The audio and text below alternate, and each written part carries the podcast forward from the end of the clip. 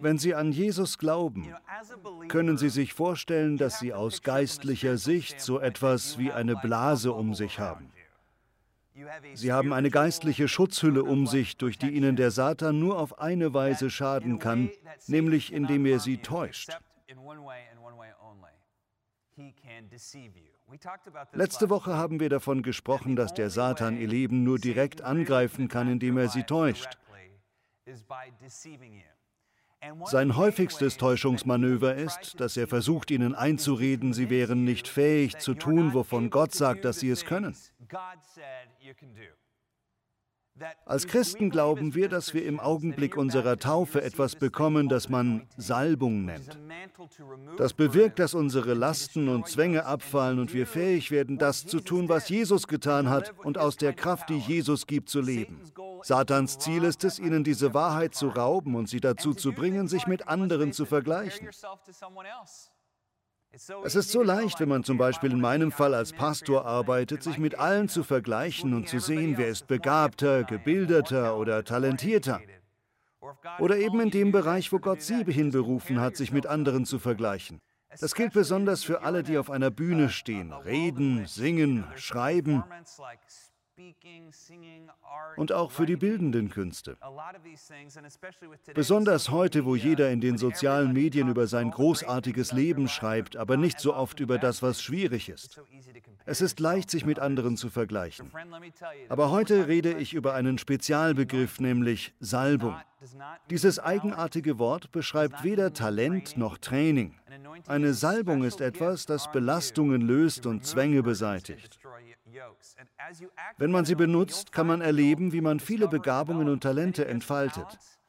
Aber die Idee fängt damit an, dass Sie nicht Gott erwählt haben, sondern Gott Sie erwählt hat.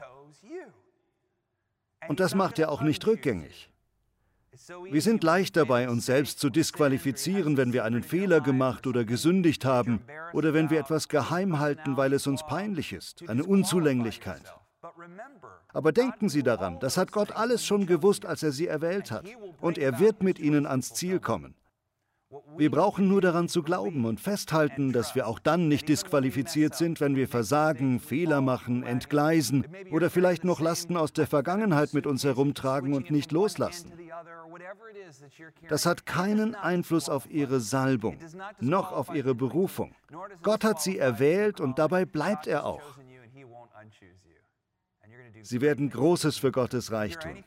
Und wenn Sie nur eines heute mitnehmen und alles in der Mitte vergessen, was ich noch sage, dann bitte das, er ist mit Ihnen.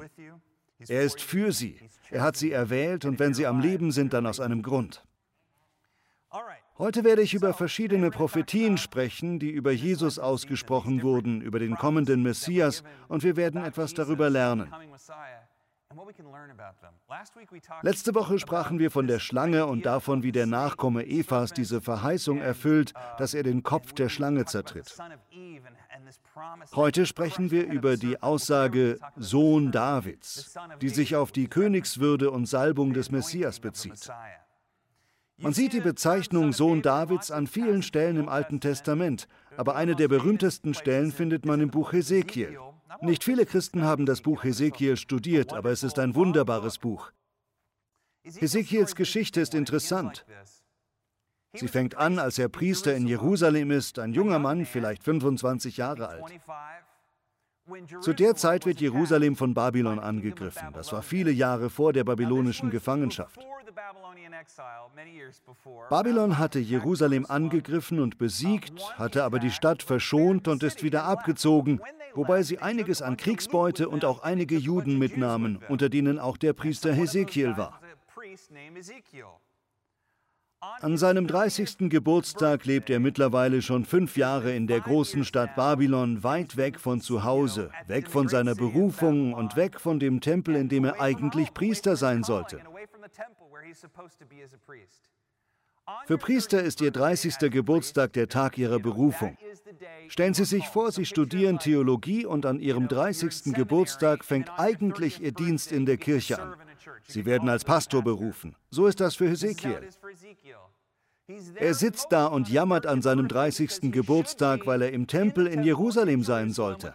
Er sollte mit seinen Freunden und der Familie feiern, dass er dazu geweiht wird, alle religiösen Riten abzuhalten, um Israel von seinen Sünden zu befreien. Das ist die Aufgabe von Priestern. Sie sind für Riten und Festlichkeiten zuständig. Aber er sitzt mit einem Sack bekleidet am Flussufer außerhalb von Babylon und jammert über sein Leben. Das kennen viele von uns, oder nicht? Nicht jeder hatte einen schönen 30. Geburtstag. Meiner war nicht toll. Da gerät man leicht in Selbstmitleid und hat das Gefühl, es läuft nicht so, wie es sollte. Aber Hesekiel hatte keine Ahnung, dass Gott etwas Größeres mit ihm im Sinn hatte, als einer von 40.000 Priestern zu sein oder wie viele es genau waren. Gott wollte Ezekiel als seinen Propheten. Während er da am Ufer sitzt, sieht er, wie sich am Horizont ein Sturm zusammenbraut.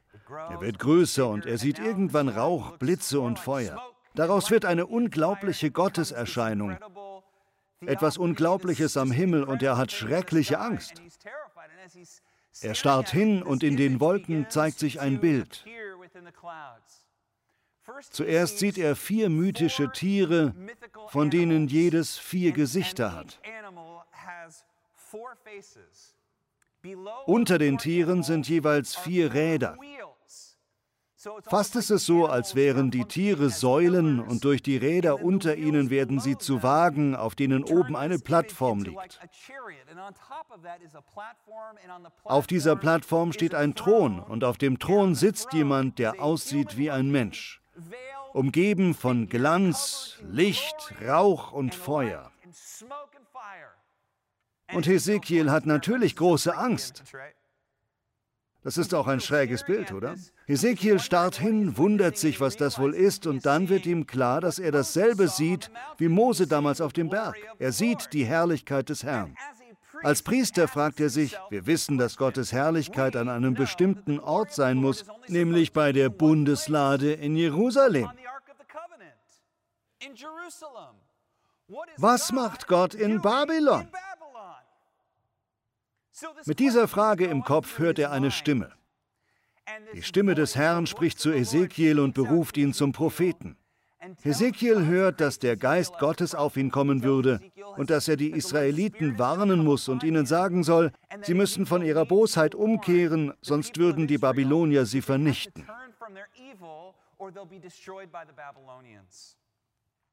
Denken Sie daran, das Böse, das die Juden getan hatten, war wirklich schlimm. Wenn man im Alten Testament von Götzendienst liest, sehen wir modernen Leser nicht, wie abstoßend dieser Götzendienst wirklich war. Fast jeder Götzendienst war damit verbunden, dass es Tempelprostitution gab. Priester und Priesterinnen, die sexuell ausgebeutet wurden, zum einen und zum anderen Kinderopfer. Besonders im Aschera- und Baalskult. Die Leute haben sich also nicht nur vor Götzen verneigt, sie haben Unrecht getan und böse, widerliche Rituale veranstaltet, wie Blut trinken und andere Dinge, die in krassem Widerspruch zu dem standen, wie Gottes Volk eigentlich sein sollte. Nämlich mitleidig, freundlich, gütig und am wichtigsten im Bund mit Jahwe, dem Herrn, ihrem Gott. Sie sollten den Garten Eden wieder zurück auf die Erde bringen. Gott sieht die ganze Bosheit in Israel und gibt Hesekiel eine Botschaft. Die erste Hälfte des Buches Hesekiel beschreibt, wie Hesekiel versucht, Israel zu warnen und sein Volk, das er liebt, zu überzeugen, dass ihr Untergang droht, wenn sie weiter den Bund mit Gott missachten. Er stellt komische Sachen an. Einmal schneidet er sich ein Büschel Haare ab und macht das, was wir prophetisches Theater nennen. Er stellt seine Botschaft dar, statt sie nur in Worten zu verkünden. Einmal baut er ein Modell der Stadt und zeigt daran, was passieren wird. Das klingt lächerlich. Wie ein Kind, das einen Feuerball macht. Und keiner hört zu. Dann die Geschichte, wo er sich hinlegt, gefesselt wie ein Opferlamm, oder wo er sein Essen über menschlichem Kot kocht. Das steht so in der Bibel, tut mir leid. So steht es da.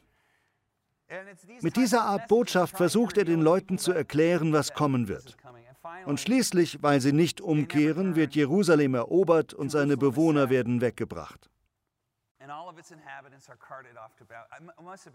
Das muss für Hesekiel ein schrecklicher Tag gewesen sein.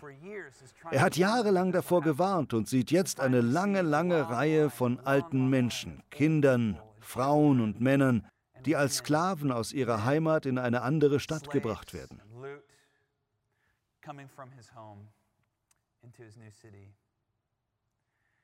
Dann in der Mitte des Buches gibt es eine Wendung von der Warnung, auf die keiner hört, hin zur Hoffnung. Eines der ersten Bilder, die dort auftauchen, ist die berühmte Prophezeiung über die Totengebeine. In unserer modernen Welt sind wir mit solchen Knochen nicht mehr so vertraut. Davon sind wir hoffentlich verschont, aber das gibt es noch. Ich erinnere mich an eine Geschichte in einem wunderbaren Buch von Donovan Webster namens Aftermath. Er ist Journalist und Historiker.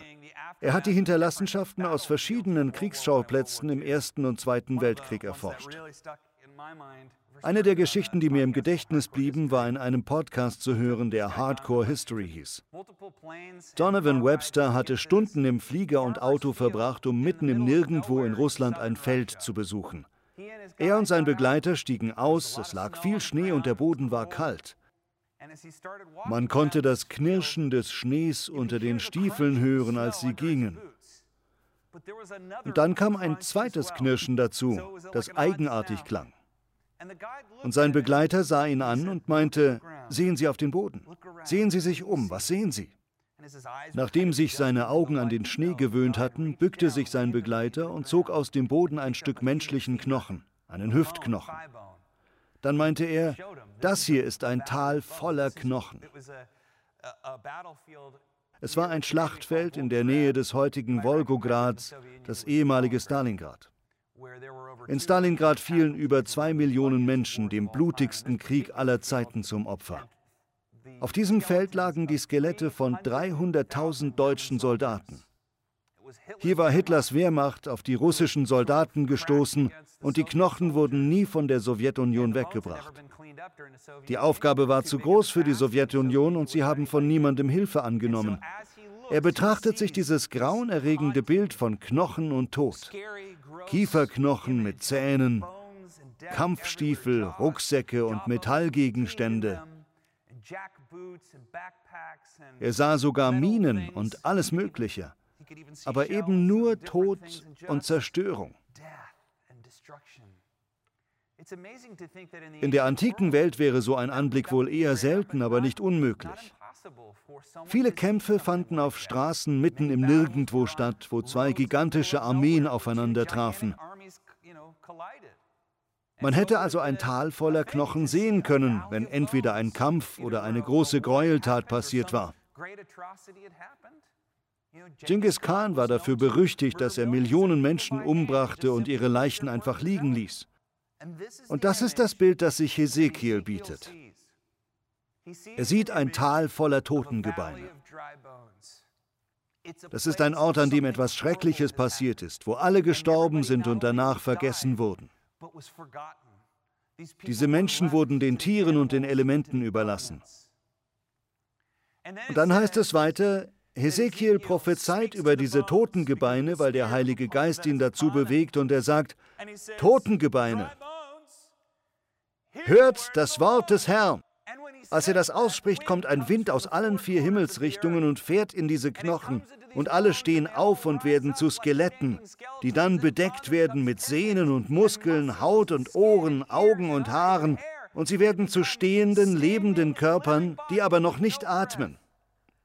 Die Bibel sagt, sie haben keinen Atem. Also ruft er nach dem Atem, dem Ruach, was auch Geist bedeutet. Es heißt Gottes Geist, aber auch Atem. Und dieser Ruach kommt und füllt ihre Lungen mit Leben. Und sie werden zu einer Riesenarmee, lebendige Menschen. In der Prophetie heißt es weiter, der Sohn Davids wird sie leiten und über sie herrschen und ein Zeitalter einläuten, in dem es ein neues Jerusalem geben wird. Die Grabstätten werden zu Gärten und alles wird neu und verändert sein.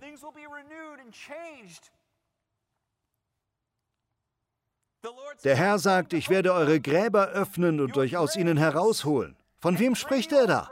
Er spricht von den Israeliten, die gerade alles verloren haben. Und das ist so typisch für Gott. So ist Gott. Er hat sie jahrelang gewarnt und ihnen jede Gelegenheit geboten, dass sie aufhören, ihren Kindern zu schaden und ihre Mitmenschen auszunützen und sich nicht mehr vor fremden Götzen niederzuwerfen und all das Böse zu wiederholen, was ihre Vorfahren schon getan hatten. Und jetzt, wo sie gefallen sind und nicht damit aufgehört haben und nach Babylon geführt werden, verspricht er ihnen, ihre Sünden zu vergeben und ihr Land zu erneuern. Er verspricht ihnen ein neues Leben und dass sie aus den Gräbern kommen werden. Das gilt auch uns. Gott hat sie nicht aufgegeben und das wird er auch nicht. Er hat sie erwählt. Er hat sie erwählt. Und selbst wenn wir noch so stur sind, es ständig wieder vermasseln, alles Mögliche an uns haben, das uns selbst nicht passt, oder unsere gesteckten Ziele nicht erreichen und Träume nicht erfüllt sind, regt Gott sich nicht darüber auf. Er erweckt sie und bringt tote Knochen wieder zum Leben. Viele Menschen haben zu viel durchgemacht, eine Menge. Und ich will Ihnen sagen, Gott sieht auch das. Er wird das Tote und Zerstörte in Ihrem Leben wieder erwecken und Ihnen neues Leben schenken. So ist Gott, das ist sein Wesen. So wie in dem alten Lied, kein Grab hält mich auf, ain't no grave gonna hold me down. Genau so ist Gott in dem, was er für sie tut. Wenn wir diese Bezeichnung Sohn Davids sehen, den Titel für den kommenden Messias, dann bezieht sich das auf Davids Salbung zum König. Die Salbung. Salbung ist ein wichtiges Wort, das sowohl im Alten wie auch im Neuen Testament häufig vorkommt. Es hat damit zu tun, Menschen mit Olivenöl einzureiben. Das klingt komisch, ist aber so. Und in der Bibel erscheint es total sinnvoll. Diese Praxis hat wie so vieles natürlich mit Schafen angefangen. Keine Ahnung, warum vieles mit Schafen anfängt, aber so war es. Schafe. Damals hatten viele Schafe Käfer, Läuse oder Zecken in ihrer Wolle oder in ihren Ohren. Die Hirten nahmen dann Olivenöl und gossen es dem Schaf über den ganzen Kopf, etwa so. Dadurch wurde das Ungeziefer davon abgehalten, dem Schaf ins Ohr zu kriechen. Und dann dachten die Leute, wenn das bei einem Schaf funktioniert, dann vielleicht auch bei mir. Die Moderne hat die Menschheit von vielen Dingen erlöst, aber das eine, was wir immer vergessen, ist, dass sie uns vom Körpergeruch erlöst hat. Sie halten das für einen Witz, ist es nicht? Stellen Sie sich eine Welt ohne Klimaanlagen, ohne Duschen und ohne Deo vor. Ich habe gerade gelesen, Hannah, nachdem das keinen sonst interessiert. Ein Spaß. Ich habe die Geschichte der Normannen gelesen. Als sie mit den Franzosen zusammengearbeitet haben, das war im Mittelalter, wurden die Normannen von den Franzosen kritisiert, dass sie jeden Samstag baden. Das hielten sie für weichlich. Stellen Sie sich vor, wie es in einem Restaurant damals gestunken haben muss. Sehr heftig, oder? Sie haben Olivenöl benutzt und bemerkt, dass es auch geruchsbindend wirkte. Keine Ahnung, warum sie nicht einfach geduscht haben. Jedenfalls Olivenöl. Man benutzte Öl auch für Lampen, woher die Idee für Wissen kommt. Auch zur Heilung von Wunden wurde Öl eingesetzt und als Nahrung. Es war ein großartiger Fettlieferant. Fett ist schwer zu finden in einer kargen Gegend wie der Wüste. Olivenöl war sehr kostbar und man goss es auf jemand, der berufen war, Licht zu bringen, jemand, der Heilung bringen sollte jemand, der Nahrung bringt. Sehr oft wurden Priester, Propheten oder Könige mit Öl begossen und man sah darin, wie es ein Pastor einmal ausdrückte, die Macht Gottes, die von jeder Last erlöst und jedes Joch zerbricht. So lesen wir es im Buch Jesaja, Kapitel 10, Vers 27. Das Salböl Gottes hat die Kraft, jede Last von der Schulter zu lösen und jedes Joch zu zerbrechen. Das heißt, der, der gesalbt ist, kann die Belastung durch eine Bindung an jemand oder etwas wegnehmen, an das man nicht gebunden sein soll. Er hat die Macht zu heilen, den Blinden Augenlicht, den Armen Nahrung zu bringen, Wunder zu tun und das Wort Gottes mit Vollmacht zu lehren und eben alles zu tun, was Gott will, um den Himmel auf die Erde zu bringen. So wirkt die Salbung. Es ist nicht meine Kraft, sondern Gottes Kraft in mir. Nicht meine Talente, aber seine Salbung, die mich zu all dem fähig macht. Diese Salbung lag auf vielen Männern und Frauen in der Bibel, die im Auftrag Gottes handelten, aber am meisten auf David. Davids Salbung war berühmt, weil er zum König gesalbt wurde, während Saul noch König war. Es lag die Hoffnung in der Luft, dass David einer dieser Anführer sein könnte, der Schwerter zu Pflugscharen macht, dass er die Wüste zum Garten machen könnte. Aber wie so viele und wir alle hat er es nicht geschafft. Als der Prophet Hesekiel das prophezeit, ist David schon 500 Jahre tot. Was meint er also, wenn er sagt, mein Sohn David oder der Sohn Davids wird kommen? Was soll das heißen? Die Hoffnung war, dass diese Salbung, die David hatte auf diesen Mann, den Messias übergeht und uns alle rettet.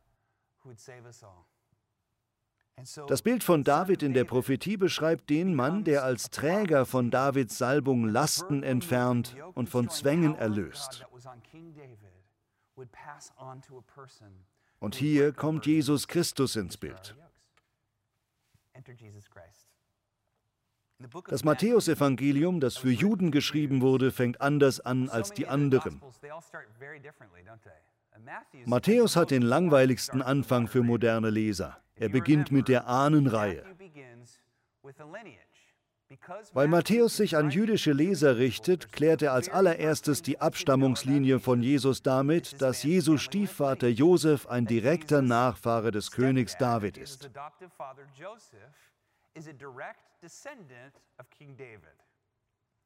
Er zeigt damit auf die Erfüllung der Prophezeiung, dass die Salbung Davids auf dieser Person landet. Zugleich sagt er, wenn Israel nicht von den Römern besetzt wäre und es einen echten Thron gäbe, würde wahrscheinlich Josef König von Israel sein, anstatt ein ärmlicher Zimmermann aus Nazareth. Und dass Jesus ein Prinz gewesen wäre. Interessant, oder? Ich finde es interessant, darüber nachzudenken. Wie auch immer. Jesus hat einen unglaublichen Stammbaum. Und so sprechen ihn Leute immer wieder in den Evangelien an, wenn sie ein Wunder brauchen oder Heilung oder Freiheit und nennen ihn wie Sohn Davids. Sohn Davids. Sie sagen damit, du hast die Salbung Davids, du bist der Messias, befreie uns. Das bedeutet Christus. Viele meinen, Christus wäre der Nachname Jesu. Wir alle wissen, sein Nachname ist von Nazareth, richtig? Christus ist also nicht der Nachname von Jesus, sondern es bedeutet der Gesalbte oder sogar der Bestrichene. Im Griechischen ist das so. Jemand, dem man Öl über das ganze Gesicht geschmiert hat. Er ist völlig bedeckt von der Macht Gottes, die jede Last beseitigt und jedes Joch zerbricht. Es gibt viele Stellen, die darauf eingehen, aber meine Lieblingsstelle steht im Lukasevangelium. Dort sagt er nicht nur, dass er der Gesalbte ist, sondern auch, dass er kommt, um die Menschen zu befreien. Mit dieser Geschichte komme ich zum Ende. Ich habe eine ganze Predigt dazu gehalten. Wenn es Sie interessiert, suchen Sie bitte danach. Ich habe leider nicht die Zeit, auf die vielen Details einzugehen. Aber zur Zeit Jesu im ersten Jahrhundert wurden alle Lesungen der Schriften, Predigten und Lehre von den Mitgliedern der Synagoge gehalten. Das schloss Kinder und Frauen mit ein. Und es gab Pläne, in denen vier Jahre im Voraus festgelegt wurde, wer welche Stelle lesen sollte. Jesus, der in Nazareth aufgewachsen war, war Mitglied der Synagoge von Nazareth. Nazareth war eine relativ neu gegründete Stadt mit der eigenartigen Besonderheit, dass sich dort Menschen ansiedeln sollten, die möglicherweise der Messias sein könnten. Ich weiß, das klingt sonderbar. Nazareth bedeutet Sprossdorf. Das wäre die direkte Übersetzung. Der Grund dafür ist die Prophezeiung von Jesaja über den Spross Davids. Die Menschen lebten dort alle in der Hoffnung, dass der Messias aus ihrer Stadt kommen würde. Und verrückterweise tut er das. Sie hatten wie alle anderen auch eine Synagoge und es gab einen Verwalter der Synagoge. Ich glaube, orthodoxe Synagogen haben heute noch einen, aber damals mit Sicherheit. Es gab einen Verwalter der Synagoge, der für die vorausgeplante Lesung der Heiligen Schriften für jeden Tag verantwortlich war. Ähnlich wie bei uns. In der presbyterianischen Kirche gibt es verschiedene Bibellesepläne, denen man folgt, und sie wechseln alle vier Jahre. Der Synagogenverwalter wählte aus, wer an diesem Tag die Lesung hält. Jesus wurde also vier Jahre bevor er die Verse vorliest, schon ausgesucht und auf die Liste gesetzt, um diesen Text zu lesen. Wir denken oft, er hätte sich die Rolle geschnappt und hätte sie gelesen, um zu sagen, dass er der Messias sei, aber das hat er nicht. Das war Gottes Vorsorge. Verrückt. Jesus sitzt in der Synagoge in Nazareth, seiner Heimatstadt, und in der Bibel steht dazu, Jesus kehrte nach Galiläa zurück in der Kraft des Geistes und die Nachricht über ihn verbreitete sich im ganzen Land. Alle redeten über diesen Rabbi Jesus. Er lehrte in den Synagogen und alle lobten ihn. Dann ging er nach Nazareth, wo er aufgewachsen war. Der Held kehrt also heim. Und am Sabbat ging er in die Synagoge, wie es seine Gewohnheit war, und er ist dran mit der Lesung. Weiter steht da, er stand auf zu lesen und was dann? Die Rolle des Propheten Jesaja wurde was? Ihm gereicht. Er hat sie nicht ausgesucht, sie wurde für ihn ausgesucht. Sie reichten ihm die Schriftrolle und die Stelle, die er lesen soll. Er rollt sie auf und liest den Abschnitt vor, den er lesen soll. Na, wie ist das? Er liest folgende Worte. Der Geist des Herrn ist auf mir, weil er was hat? Da steht es. Denn er hat mich gesalbt. Und wie wirkt das Salböl? Um den Armen die gute Botschaft zu bringen. Er hat mich gesandt, den Gefangenen ihre Befreiung, den Blinden Augenlicht, den Unterdrückten Freiheit zu verkünden und ein Gnadenjahr des Herrn auszurufen. Ist das nicht unglaublich? Das hätte ich gern gesehen. Dann rollte er die Schriftrolle wieder zusammen, gab sie dem Tempeldiener und setzte sich. Alle in der Synagoge blickten ihn fest an. Jeder starrte auf Jesus. Sie fragen sich schon, ob er wohl der Messias ist. Er hat diesen vorher ausgewählten Vers gelesen und dann sagt er zu ihnen, Trommelwirbel, brrr, heute ist dieses Wort vor euren Ohren erfüllt worden. Und alle flippen aus. Sie sind begeistert. Da steht, alle sprachen gut über ihn. Sehen Sie, wir meinen immer, Sie regen sich auf und flippen aus, oder? Sie werden ausrasten über das, was er als nächstes sagt. Aber nein, Sie sind begeistert, dass er der Messias ist. Sie denken sich, wir hatten recht. Man kann sie fast skandieren hören. Nazareth! Nazareth! Nicht wahr? Sie waren begeistert und es heißt, alle redeten gut von ihm und sie staunten über die guten Worte, die er redete. Und was fragten sie? Ist das nicht Josefs Sohn? Viele lesen das, als wäre es eine Kritik, ist es aber nicht. Warum sagen sie Josefs Sohn und nicht Marias Sohn? Ist das nicht Josefs Sohn? Wer ist denn Josef? Wer weiß es? Er ist ein direkter Nachfahre von König David. Ist das nicht Josefs Sohn? Natürlich, er ist der Messias. Sie bestätigen das, was er sagte, dass er der Messias ist. Seine Heimatstadt stimmt zu und sagt, ja, wir hatten recht. Er kommt aus Nazareth und ja, er ist Josefs Sohn. Und was sagt er dann? Aber ich sage euch, ihr werdet zu mir sagen, Arzt, heile dich selbst. Man stutzt, was? Und er sagt, denn kein Prophet ist willkommen in seiner Heimatstadt. Und ich denke, die haben dich doch gerade begrüßt, was meinst du? Dann erklärt er ihnen, Elia ging, als ganz Israel Hunger litt, weg vom Volk und ging zu einer Heidin, der Witwe aus Sarepta, und ernährte sie. Und Elisa ging, als viele in Israel Lepra hatten, zu Naaman, dem Syrer, einem Heiden, und heilte ihn. Sehen Sie, Jesus spricht hier von der Kraft des individuellen Glaubens. Die Einwohner von Nazareth sehen aber nur seinen Anspruch auf die jüdische Abstammung oder dass er etwas Besonderes an sich haben muss oder einen besonderen Namen. Was wir daraus lernen ist, dass Jesus sich für all das nicht interessiert. Ihm geht es nur um eine Sache. He cares about one thing. Das ist das, was die Witwe von Sarepta und Naaman der Syrer gemeinsam hatten, nämlich den schlichten Glauben, Gott handelt an mir. Gott handelt für mich. Gott handelt durch mich. Und das kann er. Das hängt nicht an Titeln oder Ausbildungen, auch nicht an Talent, sondern an der Salbung. Der Glaube daran, dass dieselbe Kraft, die David hatte, die sich in Jesus Christus gezeigt hat, jetzt in ihnen ist. Die Kraft, die Lasten wegnimmt, Zwänge beseitigt, Kranke heilt, die Armen speist und die Ketten des Satans auf der Erde zerbricht. Die Kraft, durch die das Reich Gottes in der finsteren Welt aufleuchtet.